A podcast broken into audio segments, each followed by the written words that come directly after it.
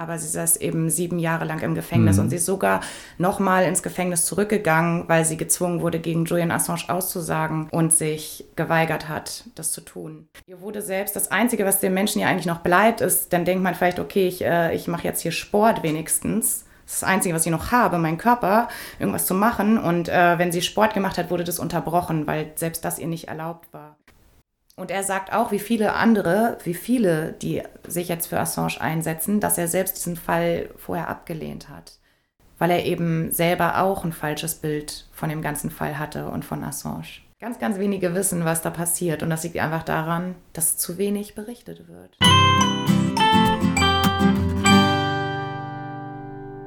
Wir haben heute die Raya hier zu Besuch. Raya setzt sich für die ja, Befreiung von Julian Assange ein. Raya, erzähl doch aber erstmal etwas über dich. Was machst du beruflich, wenn du beruflich etwas machst? Wie alt bist du? Wo wohnst du? Ja, ich bin äh, 31 Jahre, wohne in Berlin. Ich komme nicht aus Berlin, seit vier, fünf Jahren wohne ich in Berlin. Und ich arbeite an einer Grundschule und studiere gerade Grundschullehramt. Grundschullehrer. Vorher einiges anderes gemacht. Also ich habe nicht so einen geraden Lebenslauf, aber ähm, ja, jetzt bin ich im Studium und gleichzeitig auch schon an der Schule am Arbeiten. Ja. Gut, zu deinem schrägen Lebenslauf kommen wir später nachher nochmal. Jetzt erzähl doch erstmal etwas über die Geschichte von Julian Assange. Du bist ja inzwischen eine richtige Expertin in dem Thema geworden. Deswegen möchte ich dich erstmal bitten, die Geschichte ja so gut wie möglich zusammenzufassen. Ja, also ist immer schwierig. Also die Geschichte ist ganz schön groß und äh, auf der anderen Seite wissen viele gar nicht, wer Julian Assange überhaupt ist. Ähm, also ganz grob, ähm, Julian Assange ist der Gründer von Wikileaks und Wikileaks ist eine Online-Plattform, die ähm, es ermöglicht hat, dass Whistleblower oder dass, dass Menschen dort ähm, Informationen ablegen. Und Wikileaks hat dann diese Informationen, wenn sie im öffentlichen Interesse sind, äh, veröffentlicht. Und 2010 wurden durch Wikileaks ähm, ja, die größten Skandale aufgedeckt, eigentlich ähm, der, über den Irakkrieg und den Afghanistankrieg. Das hat Wikileaks total äh, bekannt gemacht. Und seit 2012 schon ist Julian Assange in Gefangenschaft, muss man sagen. Ja. Das ist schon ziemlich knapp zusammengefasst, okay. Ja. ähm, also er hat die Informations, er hat eigentlich nur die Plattform für die Informationen zur Verfügung gestellt und jemand anders hat die da raufgeladen und er hat die dann veröffentlicht oder wie war das? Genau, ja. Genau, also Julian Assange ist ein Veröffentlicher. Mhm. Und jemand anders hat die Informationen gesammelt. Und ja, er hat die Möglichkeit geboten, dass Menschen, die in ihrem Unternehmen oder in der Army oder wo auch immer, dass Menschen die Möglichkeit haben, wenn sie merken, hier geht was gegen meine, mein Gewissen und hier passieren schlimme Dinge, die werden aber nicht geklärt, ähm, jegliche Skandale. Also er hat die Menschen die Möglichkeit gegeben, diese Informationen rauszubringen, ohne sie selbst, ohne sich selbst darstellen zu müssen. Weiß man heute, wer diese Informanten waren, die ihm die Informationen gegeben haben, die ihm ja zu viel Ärger bereitet haben? Chelsea Manning kennt man, aber Chelsea Manning ist ähm, diejenige gewesen, die die Quellen über den Irakkrieg ähm, an Wikileaks gegeben hat. Ja, sie, sie ist dann ähm, verraten worden von jemand anders, dem sie sich anvertraut hat. Aber ansonsten hält Wikileaks seine Quellen streng geheim und ähm, das ist eben ein Punkt, der Wikileaks so besonders macht. Also die garantieren den Menschen Anonymität. Man weiß nur, dass jemand es dann an Wikileaks gegeben hat und Wikileaks veröffentlicht. Das weiß man, was mit dieser Frau passiert ist? Ja, ähm, das war früher Bradley Manning, ist mhm. dann zur Frau geworden. ähm, ja, Chelsea Manning ähm, ist äh, damals verhaftet worden als Bradley mhm. Manning und ähm, saß sieben Jahre im Gefängnis. Ist mhm. für 35 Jahre verurteilt worden und wurde dann von Barack Obama begnadigt. Gott sei Dank. Aber sie saß eben sieben Jahre lang im Gefängnis mhm. und sie ist sogar nochmal ins Gefängnis zurückgegangen, weil sie gezwungen wurde, gegen Julian Assange auszusagen und sich geweigert hat, das zu tun. Ähm, und dafür ist sie nach dieser ganzen Tortur nochmal inhaftiert worden, einfach nur, weil sie es abgelehnt hat, gegen Julian Assange auszusagen. Sie hat da wortwörtlich gesagt, ich würde mich eher zu Tode hungern, als hier gegen meine Prinzipien zu verstoßen. Und sie hatte schon zwei Suizidversuche in diesem Gefängnis, was man verstehen kann, weil ja. das ganz fürchterliche Bedingungen sind. Muss man sich vorstellen, sieben Jahre lang war die in einem winzigen, in einer winzigen Zelle, wo man komplett isoliert ist, hinter einer Spiegelwand. Sie wusste nicht mal, wann sie beobachtet wird, wann nicht. Ihr wurde selbst das Einzige, was dem Menschen ja eigentlich noch bleibt, ist, dann denkt man vielleicht, okay, ich, äh, ich mache jetzt hier Sport wenigstens. Das ist das Einzige, was ich noch habe, mein Körper, irgendwas zu machen. Und äh, wenn sie Sport gemacht hat, wurde das unterbrochen, weil selbst das ihr nicht erlaubt war.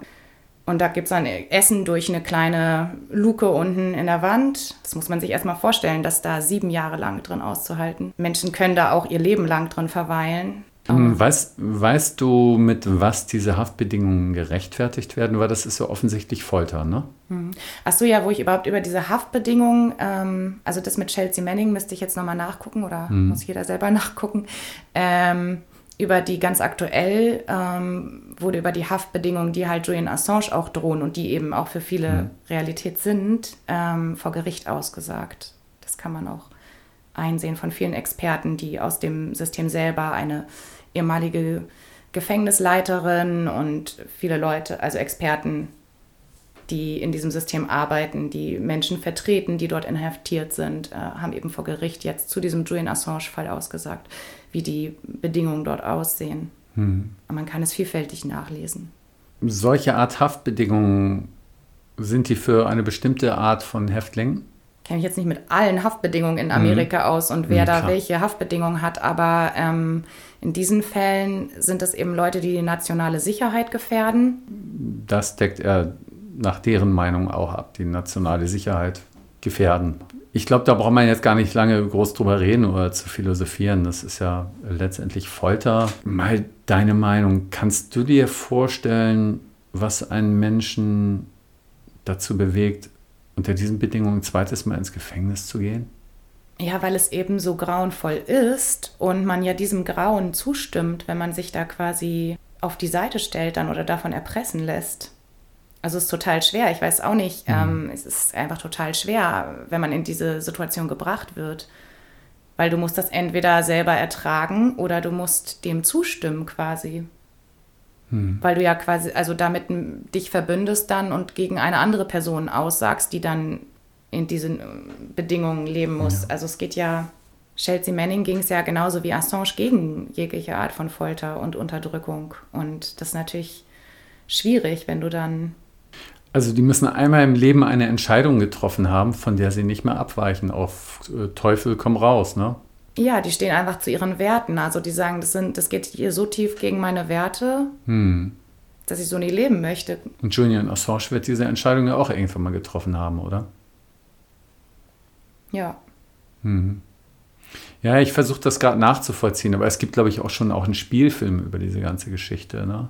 Ähm, ja, es, es, gibt mm, auch Dokus. Mhm. Mhm. Also es gibt mindestens zwei Dokumentarfilme Risk und Hacking Justice. Hm. Und es gibt Inside WikiLeaks. Hm. Ja, ja, genau. Allerdings genau äh, wird in ja. Inside WikiLeaks einiges äh, so dargestellt, wie es, ähm, ja, wenn man weiter recherchiert, also was vielen Quellen widerspricht. Also zu dem Fall sind ganz viele Fehlinformationen im Umlauf. Hm. Ja, das ist auch ein wichtiges Thema dabei. Also also das ist ja, wenn, wenn erstmal Fehlinformationen im Umlauf sind, dann werden die auch weiter verbreitet von Menschen, die das irgendwie gar nicht absichtlich machen, ne? die sich einfach vermeintlich informiert haben. Gibt es denn irgendwie Seiten, wo verlässliche Informationen gesammelt sind? Es kommt ja mal drauf an, was, was empfindet man jetzt als verlässliche Information. Hm. Ne? Aber ich habe jetzt zum Beispiel mich mit den Berichten von Nils Melzer viel beschäftigt. Mhm und den Aussagen vor Gericht. also Nils Melzer ist der UN-Sonderbeauftragte, ne? Genau, Nils Melzer ist der UN-Sonderbeauftragte für Folter, der am Ende auch ein Buch darüber geschrieben hat, zahlreiche Vorträge gehalten hat, Interviews gegeben hat. Es gibt Artikel und zu lesen von ihm und äh, Interviews zu gucken, zu hören. Mhm. Ähm, und der hat sich mit der Verfolgung Assange auseinandergesetzt.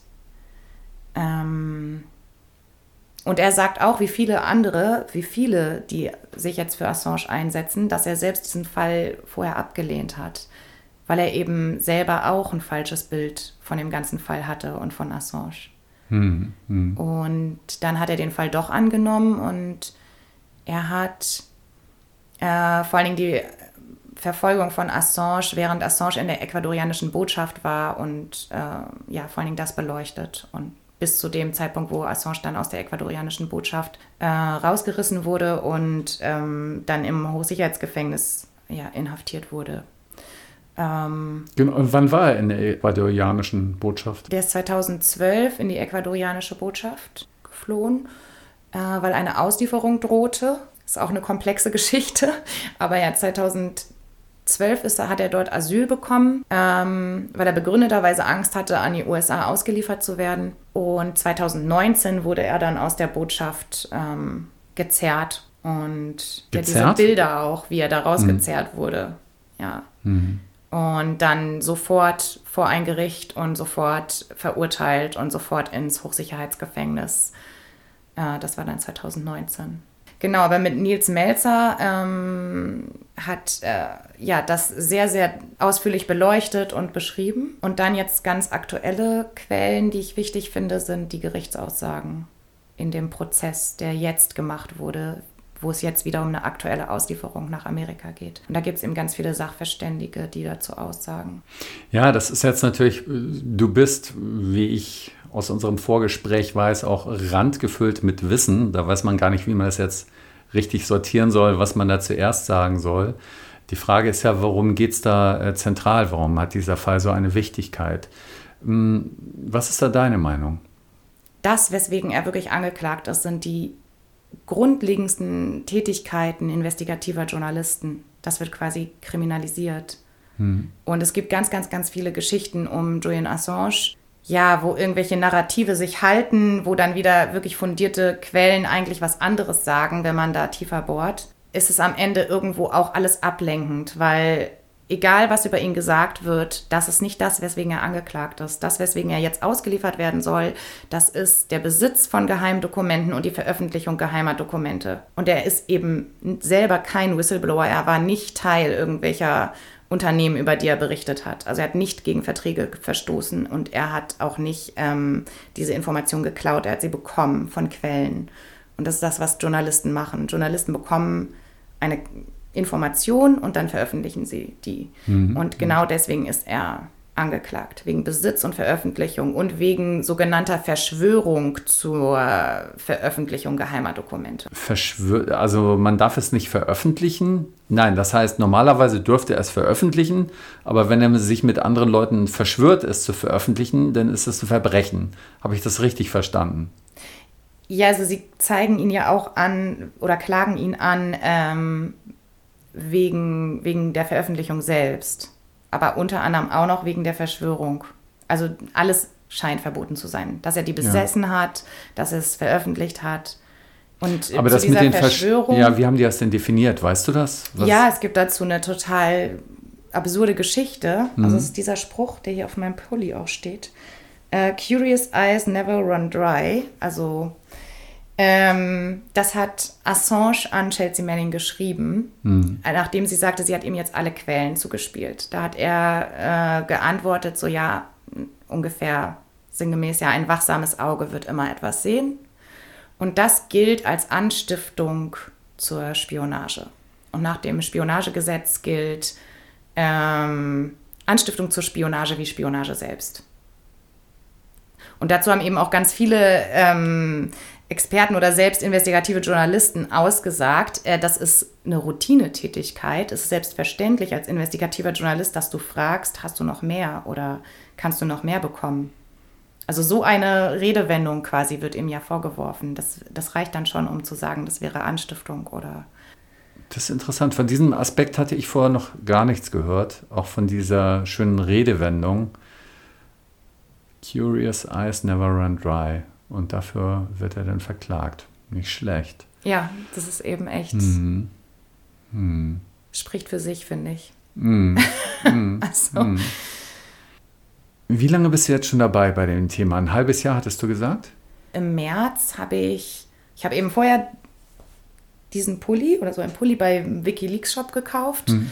ähm, um das zu supporten einfach. Und dann habe ich dadurch automatisch immer Benachrichtigungen von denen bekommen. An dem Abend habe ich dann so eine Kurzbenachrichtigung auf dem Handy bekommen. Ja, äh, Berufung von Assange wurde abgelehnt. Dann habe ich das direkt recherchiert und man findet es dann auch in den Nachrichten, dass eben seine Berufung abgelehnt wurde. Mhm. Beziehungsweise vorher haben die Amerikaner Berufung eingelegt gegen die Ablehnung. Also mhm. das ist auch sehr kompliziert, das geht immer hin und her. Aber ähm, es wurde im letzten Jahr eigentlich dagegen entschieden, dass er nicht ausgeliefert werden darf, aus gesundheitlichen Gründen. Ähm, was auch schon ein Skandal war, weil da wurde quasi ansonsten dem Auslieferungsgesuch ähm, von den Amerikanern zugestimmt. Es wurde nur abgelehnt aus gesundheitlichen Gründen Assange. Und dann haben dagegen wiederum die Amerikaner Berufung eingelegt. Und hm. Assange hat dann dagegen, ja, wollte dagegen nochmal vorgehen, gegen diese, dass, dass dann eben doch zugestimmt wurde, dass er ausgeliefert werden kann. Und das wurde einfach abgelehnt es, hört sich so, so kompliziert an, aber ich finde äh, einfach, das ist wieder eine, ein Event gewesen, also eine Tat, äh, etwas, was passiert in diesem Fall, der ja so skandalös ist, eigentlich, dass er viel präsenter sein müsste. Und da gibt es jetzt einen Anlass und ich kriege das nur über den Wikileaks-Shop auf meinem Handy als mhm. Nachricht. Und mhm. also die meisten Menschen erreicht das halt nicht. Es, ich habe es dann gesucht extra und gefunden, so eine halbe Seite von den Tagesthemen haben sie halt in einer halben Seite irgendwo schriftlich stehen gehabt und auch in einem sehr neutralen Ton, ja, äh, dem Berufungsantrag ja, wurde abgelehnt. Also es geht doch um Pressefreiheit. Das müsste die Presse doch besonders interessieren. Ja. Tut es nicht? Eigentlich schon. Also insgesamt, es gibt ja einzelne sehr gute Beiträge immer wieder. Mhm. Das darf man nicht so schwarz-weiß sehen, aber insgesamt ist es einfach zu wenig.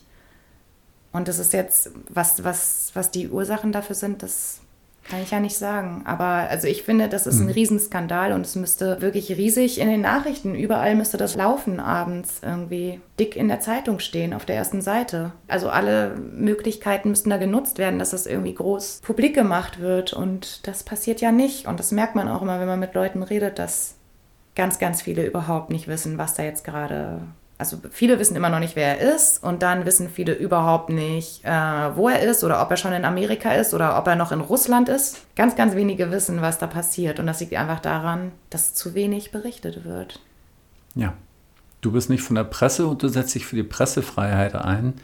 Es gibt einige gute Presseberichte, hast du gesagt. Nur gute Presseberichte reichen ja nicht, um Druck auszuüben. Genau weil das nur die Leute finden, die sich überhaupt schon dafür interessieren oder genau. durch ganz großen Zufall jemand findet. Aber also es könnte noch schlimmer sein. Es wissen insgesamt dann doch einige ungefähr über den Fall Bescheid und dass es irgendwie nicht ganz gerecht ist. Also findest jeden Tag auf der Straße schon Leute, die was dazu wissen, aber ja, es reicht nicht. Ja, ja unser einer denkt, okay, müsste jeder wissen, aber offensichtlich weiß das nicht jeder. Und äh, in der Presse werden sie aus irgendwelchen Gründen bestimmte Prioritäten setzen diese Priorität scheint nicht ganz so hoch gesetzt zu sein, dass es das jeden Tag auf Seite 1 schaffen müsste. Da gibt es dann wahrscheinlich genug andere Sachen, die denen wichtig sind. Aber trotzdem, wenn die Presse sagt, ich will mich jetzt für mich einsetzen, ich so als Presse, dann müsste die im Grunde jeden Tag was bringen. Muss ja nicht immer auf der ersten Seite sein, aber immer ja. wieder nachhaken und das immer wieder ins Bewusstsein der Menschen bringen. Ne? Ja, und es gibt halt doch viele Anlässe, wenn man will. Also auch zum Beispiel zu den Gerichtsverhandlungen ähm, letztes Jahr, als es um die Auslieferung ging. Da wurden so viele wichtige Sachen gesagt, von die ich jetzt eben auch als Quellen benutzt habe oder über die ich, worüber ich mich informiert habe, weil das Sachverständige sind, die vor Gericht ausgesagt haben. Und das finde ich, ist, hat schon eine, also das, das ist schon was, so das dann nicht einfach dahergesagt. Und äh, da ging es eben um die Themen, ja, warum das unseren Journalismus bedroht so sehr und warum, was dafür spricht, dass das ein politisches Verfahren ist, ein politisch motiviertes Verfahren und auch was die Bedingungen für Assange eigentlich wären, wenn er in, nach Amerika ausgeliefert wird. Und das sind ja total wichtige Themen und auch interessante Themen. Und es gibt einen Journalisten zum Beispiel, der hat einen sehr wichtigen Zeugen direkt nach seiner Gerichtsaussage kontaktiert und ein langes Interview mit ihm gemacht. Die Zeugen, die da bei Don't Extradite Assange auf der Seite sind, die Aussagen dieser Zeugen zusammengefasst und die Namen. Die dürfen nach der Gerichtsaussage auch darüber sprechen. Der eine mhm. hat es eben auch getan. Und da könnte man als Journalist sich an diese Zeugen wenden und ein Interview mit denen machen zum Beispiel. Und das ist nicht passiert. Nee, es passiert irgendwie. Also in diesem einen Fall ist es halt passiert. Das ist dann ein positives Beispiel, aber mhm. so viel passiert es nicht. Mhm. Ich weiß nicht, woran es liegt. Du weißt wahrscheinlich auch nicht, woran es liegt, dass da so vieles nicht äh, beachtet wird äh, von der Presse. Hattest du dich vorher schon mal politisch engagiert? Nicht so richtig, ehrlich gesagt. Also als Kind habe ich mich äh, für Tierwohl eingesetzt. Ja. Und, ähm, ja, du so lachst jetzt, aber das ist trotzdem schon mal ein Einsatz für etwas, was einem wichtig ist dann in dem Moment. Ne? Ja, ne? als, als Kind habe ich das halt gemacht und dann hm. so. Wie alt warst du da? Ich weiß jetzt gar nicht mehr, ich glaube so zwölf. Ja. Und was hast du da gemacht? Da habe ich Unterschriften gesammelt ähm, in der Nachbarschaft gegen Legebatterien und ich bin dann zu Green Team gegangen, zu so einem Kinderteam von Greenpeace und äh, Infostände in der Stadt und in, äh, ja, Unterschriften gesammelt, sowas. Ja, toll. Als Zwölfjährige bist du schon durch die Gegend gelaufen und hast da Unterschriften gesammelt. Ne? Und dann, ähm, wie ist das denn gewesen, wenn du direkt in der Schule mal Unrecht erlebt hattest oder so? Das passiert ja eigentlich auch relativ häufig. Ja, also es war für mich immer schon ein Thema. Ich kann jetzt da keine großen Stories erzählen, mhm. aber also Gerechtigkeit ist so für mich eine wichtige Sache auf jeden Fall. Also ja, das macht dich halt wütend, wenn du Ungerechtigkeit siehst.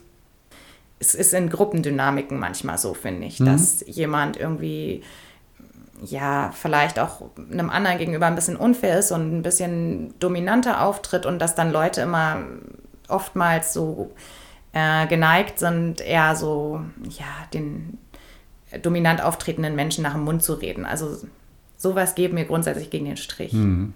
Und dann sagst du was? Kommt halt drauf an, ja.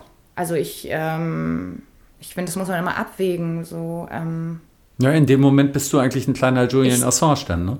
Vielleicht, ja. sehr, sehr, sehr viel harmloser als äh, was Julian Assange gerade. Ich finde, man sollte auch hier keine Hierarchien einrichten. Das, was im Großen passiert, das passiert auch oft im Kleinen. Und das gibt sicher auch in kleinen Rahmen. Es gibt in Familien, es gibt in Schulen, es gibt überall in der Gesellschaft, gibt es ja immer äh, Formen der Unterdrückung. Und es gibt Menschen, die mutig sind. Und wenn es nur ein äh, kleiner Junge ist, der auf dem Schulhof zu zwei anderen sagt, äh, lasst ihn in Ruhe, weil die irgendjemand unterdrücken oder so. Und dann kann das schon so eine Art Todesmut sein und dann ist das schon ein kleiner Julian Assange in dem Moment. Ich finde, deswegen ist so ein Fall auch wichtig, weil er steht ja auch für etwas. Und er steht ja für jemand, der den Mund aufmacht, der, der, der Zivilcourage hat, da in, mehr als Zivilcourage. Ne? Also er bezahlt einen unheimlich hohen Preis dafür. Und natürlich kann man das abstufen. Aber andere Menschen sagen auch, was sie denken und zahlen auch einen Preis dafür. Hm. Das ist auch, glaube ich, das Drama bei dem Assange-Fall, dass zu wenig Leute sich da einsetzen für. Ja. Auf jeder Ebene. Also, dass man zu, es sich vielleicht zu schnell zu einfach macht. Genau. Und das passiert auch auf jedem und Schulhof. Das, und das passiert, äh, sage ich hm. jetzt einfach mal, das passiert auch oft in der Schulklasse, wenn, wenn Lehrer einen Schüler runtermachen und die anderen Kinder sagen nichts. Das haben sie nie gelernt. Sportplatz, überall, wenn andere sich um einen scharren, der hier der Starke ist und der sagt, komm, lass mal auf den gehen, das ist ja Mobbing. Mm. Wer sagt denn da etwas? Ne? Ähm, das ist nur ganz selten, dass da jemand den Mund aufmacht und sagt, nee, da mache ich nicht mit. Die meisten haben Angst, dann selber das Opfer zu werden. Und ähm, zum Teil, natürlich hat dieser Fall noch ganz andere Facetten. Aber ja, psychologisch oder menschlich betrachtet ist das einmal dieser Fall in ganz groß dann sozusagen, die ganze Welt betreffend. Mhm. Radio Berliner Morgenröte hat keine Sponsoren und keine Werbung. Wir sind komplett unabhängig und müssen es niemandem recht machen. So macht die Arbeit Spaß und ist erfüllend und da haben wir alle was davon. Wenn jeder von euch hin und wieder was spendet, können wir noch lange weitermachen und immer wieder neue kreative Formate für euch entwickeln. Der Spenden-Button ist unten am Ende der Webseite. Danke, dass ihr mitmacht. Ähm, sag doch nochmal, was du konkret machst. Ja, ich versuche alles zu machen, was ich so kann. Also mhm. ähm, ich versuche das einfach in meinem Umfeld zu verbreiten, schon alleine. Und ich bin, habe jetzt so eine Straßeninstallation gemacht. Ähm, ich habe 100 Tage lang das fast jeden Tag gemacht, also mit ganz einzelnen Ausnahmen, aber mit einem Kollegen zusammen äh, haben wir uns 100 Tage lang zu zweit einfach auf die Straße gestellt und die Zellengröße ausgelegt, damit die Leute es auch sehen können.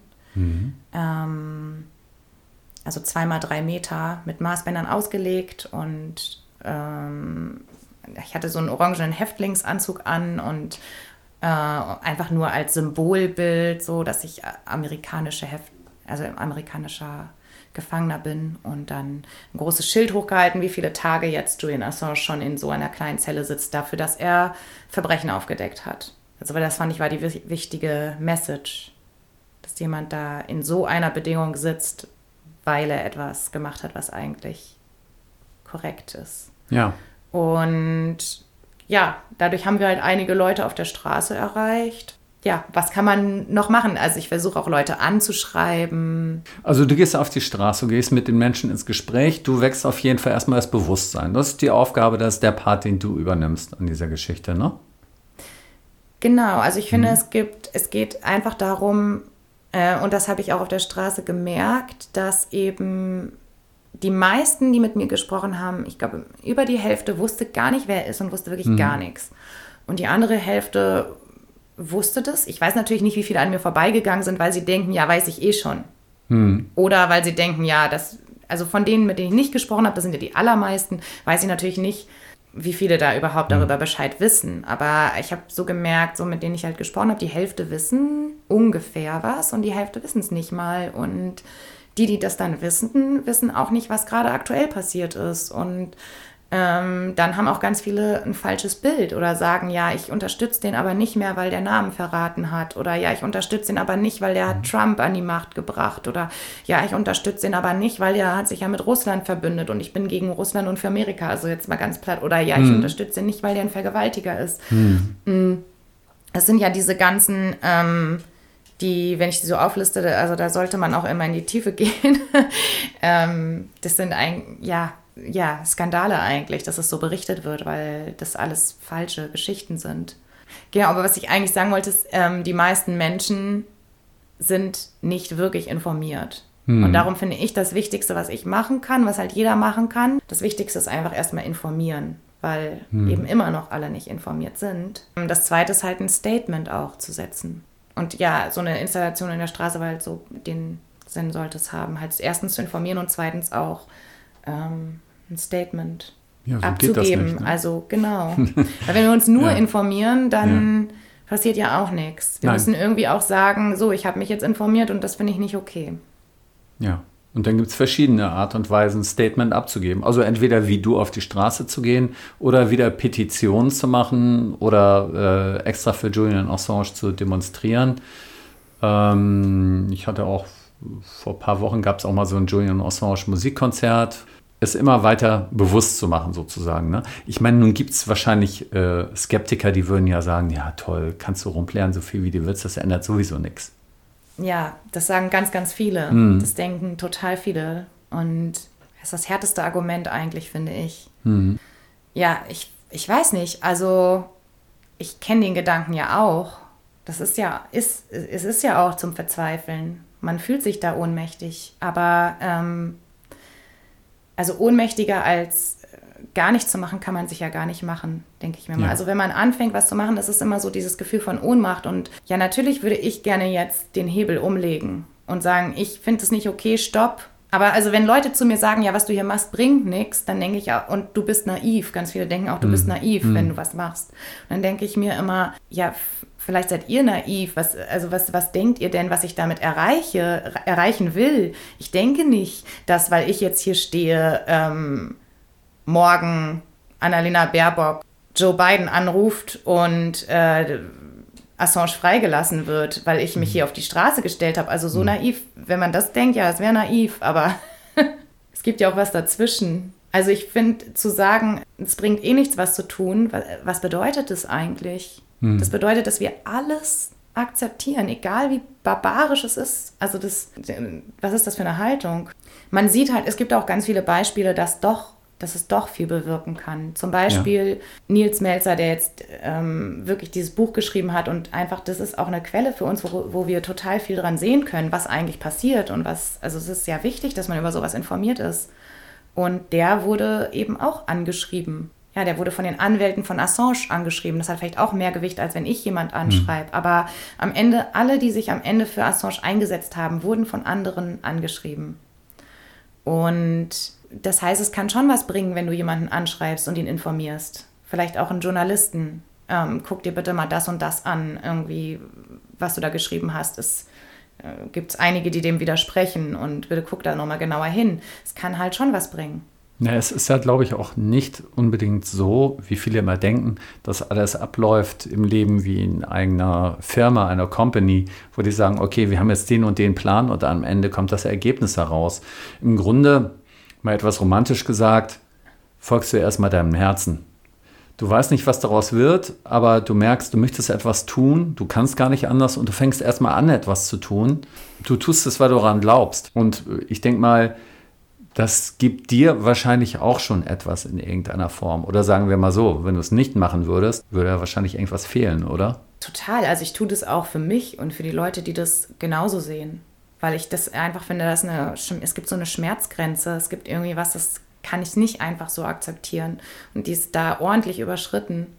Ja, mir bedeutet es auch sehr viel zu sehen, dass andere Leute dafür was tun, weil das hm. zeigt, ja, wir nehmen nicht jegliches Unrecht einfach so hin. Also das ist, das allein bedeutet was, finde ich. Ich glaube, dass es im Größeren auch was bedeutet, also hm. ähm, auch politisch es ist so, so einfach gedacht irgendwie, als ob es jetzt nur um eine Entscheidung geht mhm. und davor und danach läuft alles weiter wie, wie sonst. Aber jetzt diese eine Entscheidung, kann ich die beeinflussen oder nicht? Es geht ja nicht darum. Es geht ja um, es hängt ja alles miteinander zusammen. Und äh, es ist ja eine Entwicklung, die auch weitergeht, auch nach diesem Fall.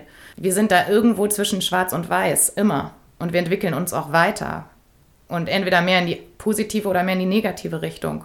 Und da ist einfach jeder Mensch, der sich für etwas überhaupt interessiert, einer mehr, der sich für was interessiert und führt zu einer anderen Welt, meine ich. Ja. Also, weil wenn niemand irgendwas sagt, wie schlimm wäre das? Das wäre der Worst Case. Und wenn es ein, Einzelne gibt, die äh, solche Sachen überhaupt noch verfolgen und zu sowas was sagen, dann haben wir schon ein bisschen eine kritischere Gesellschaft und dann haben wir auch ähm, ein bisschen eine andere Realität. Also jeder Mensch, der sich geändert hat, ist ja auch eine kleine Veränderung der Gesellschaft. Sei es nur ein 80. Millionstel. Ne? Im Grunde ist, ist das ja klar. Das geht nicht darum, ich gehe jetzt auf die Straße. Wir versuchen mit aller Kraft, das irgendwie versuchen, äh, den Julian Assange da rauszuholen. Das geht wirklich um mehr. Das geht um eine Veränderung der Gesellschaft. Und das ist nur ein Teil davon diese Julian Assange-Geschichte. Ja. Also gerade die Julian Assange-Geschichte, also mir geht es natürlich, mir geht es schon auch um ihn. Also weil das ist ein mhm. Mensch, der da gerade, äh, dem wir gerade sowas zumuten. Und auch da theoretisch könnte man das ändern. Wenn jetzt alle, die davon wissen, auf die Straße gehen würden und alle wirklich ihr Möglichstes tun würden, dann würde das geändert werden können, denke ich. Das ist so wie dieser Spruch, so ja, ähm, wenn alle das machen würden, aber es müssen auch nicht immer alle sein, es reicht schon eine kritische Menge. Es geht natürlich um mehrere Sachen. Es ist eine vielschichtige Geschichte. Ja, es geht natürlich um den Menschen Julian Assange, aber es geht auch um jeden einzelnen Menschen, der sich verändert, weil er sich damit beschäftigt und die Augen aufmacht dafür, dass das nicht geht, was da gemacht wird und dass da etwas auch nicht stimmt in unserer Gesellschaft. Weltweit. Ja. Und ich denke auch, dass ähm, also dieser Fall Assange ist total wichtig, auch weil es eben ein Präzedenzfall wird. Also ich glaube, es ist auch ähm, wie so ein Präzedenzfall, wie wir darauf reagieren. Mhm. Weil wenn man sich das anguckt, wie viele Lügen überhaupt da verbreitet wurden, wie viel das hin und her ging, wie kompliziert das gemacht wird, das ist ja eigentlich gar nicht so kompliziert, aber äh, dann merkt man auch, ähm, ganz so einfach ist es nicht. Also wir leben jetzt nicht mehr in der Welt, wo so jemand wie Julian Assange einfach auf dem Marktplatz geköpft wird. Also das wäre ja das Einfachste. Und da sind wir schon weiter. Also es, es sieht, es finde ich so aus wie so ein Tauziehen oder wie so ein Austesten von Grenzen. Es wird ganz kompliziert gemacht und dann gibt es die, es gibt die Einzelnen, die kämpfen da für das Recht eigentlich. Und es wird da die ganze Zeit ausgefochten. Und ich finde, dass es ganz schön erschreckend ist, dass wir quasi gerade signalisieren, okay, das passiert vor unseren Augen und wir reagieren da gar nicht drauf. Und das bedeutet doch letztendlich, wenn Sie das da machen bei Julian Assange, dann machen Sie es auch in vielen anderen Fällen. Ich kenne so viele Leute, die ähm, machen sich da wirklich nicht viel Gedanken über etwas. Die sagen, ja, mit Assange, okay, das ist so, hm, ja, ist eine unangenehme Sache, das mit den Amerikanern, ne? Also mhm. die, die machen hin und wieder mal gemeine Sachen, die Amerikaner, aber sonst ist er alles demokratisch da. Ne? Ich glaube, das ist so Schwarmintelligenz, die uns fehlt. Oder dieses Bewusstsein, dass wir ein Teil in einem Netzwerk sind dass ja. wir alle ein kleines Rädchen sind und dass am mhm. Ende nicht anders funktionieren kann, als dass auch jeder Einzelne was macht. Ja, also das ja. ist auch, ich habe da total viel drüber nachgedacht. Ähm, Demokratie funktioniert auch nicht ohne die Menschen. und es ist auch sogar, also es ist, ja. es wird dann auch immer so auf die Politiker, also nur auf die Politiker irgendwie böse sein oder schimpfen bringt ja auch nichts. Und äh, ganz platt gesagt, also natürlich es ist halt alles schwierig. Natürlich brauchen wir Spezialisten und äh, es ist nicht alles, nicht jeder für alles gleich zuständig. Und natürlich können wir auch erwarten, dass ein Politiker sich im Sinne des Volkes einsetzt. Und äh, das Volk muss nicht dem Politiker alles vorsagen, was er zu tun hat. Natürlich nicht. Aber ganz platt sind es ja trotzdem Volksvertreter. Und wenn wir überhaupt immer nur so tun, als wäre uns alles egal, was erwarten wir denn dann? Genau, also, also die, die machen genau erwarten, das, was wir über Jahre und Jahrzehnte zugelassen haben, richtig. Da kommt es auch wieder auf jeden Einzelnen an und ähm, richtig, bin ich ganz mit dir. Einfach nur rumsitzen und meckern, das bringt herzlich wenig. Ne? Du hast ja, also ich werde noch deine E-Mail-Adresse angeben bei dem Podcast. Ähm, können sich da Leute an dich wenden, wenn die Fragen haben, so, was kann ich tun? Ähm, ja, natürlich, gerne.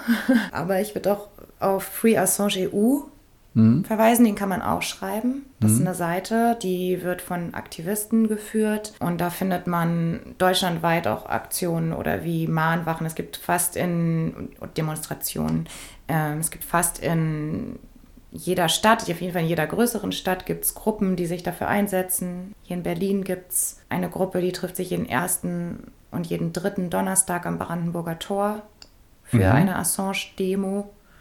Jeden ersten und jeden dritten Donnerstag? Ja, gibt es vom Brandenburger um wie viel Tor von sechs bis acht eine, eine Demo.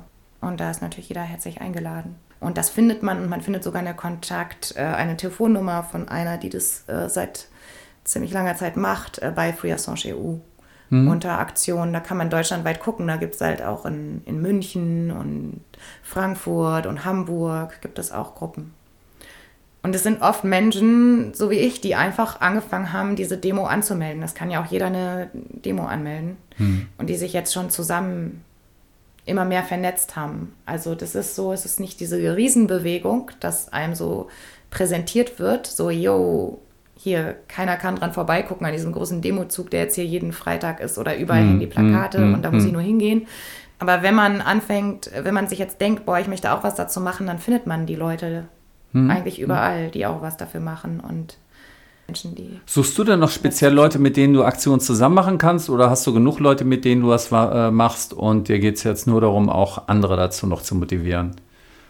Also suchst du noch Leute, mit denen du was machen möchtest? Ja, auf jeden Fall. Also ja? ich bin für alles offen. Und ähm, hm? nicht, nicht für alles natürlich, aber für Zusammenarbeit. Also ich mache auch immer wieder was anderes. Jetzt hm. ähm, äh, versuchen wir, also heute Abend ist auch eine Kinoveranstaltung von Penn Berlin. Da wird eine Doku über Assange gezeigt von einer Regisseurin, die neun Jahre lang äh, bei Assange ähm, in der Botschaft war und bei wichtigen Veranstaltungen und alles gefilmt hat. Ja.